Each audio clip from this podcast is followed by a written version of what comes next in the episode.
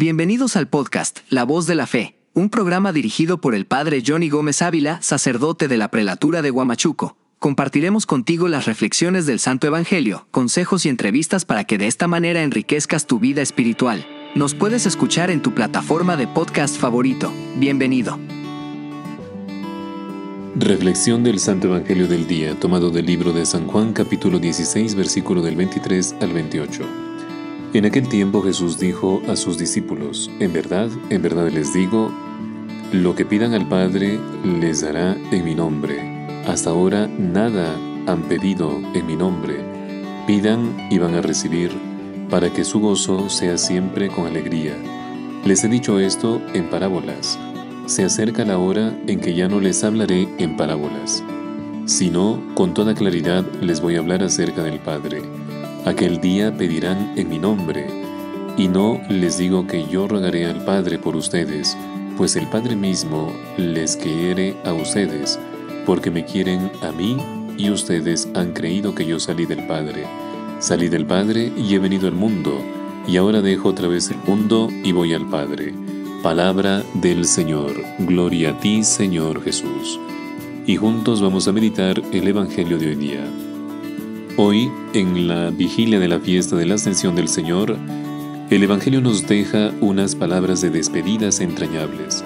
Jesús nos hace participar de su ministerio más preciado. Dios Padre es su origen y es a la vez su destino Salí del Padre y he venido al mundo, ahora dejo otra vez el mundo y voy al Padre, nos dice Jesús.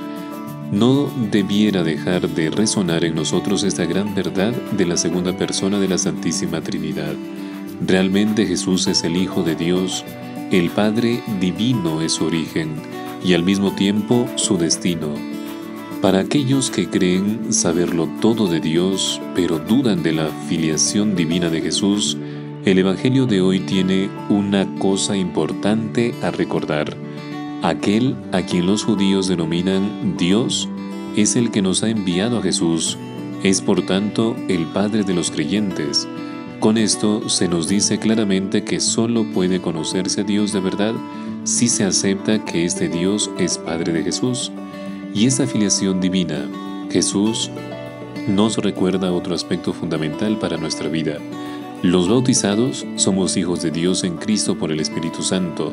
Esto esconde un misterio bellísimo para nosotros. Esta paternidad divina adoptiva de Dios hacia cada uno de nosotros los hombres se distingue de la adopción humana en que tiene un fundamento real en cada uno de nosotros, ya que supone un nuevo nacimiento. Por tanto, quien ha quedado introducido en la gran familia divina ya no es un extraño, sino un hijo de Dios.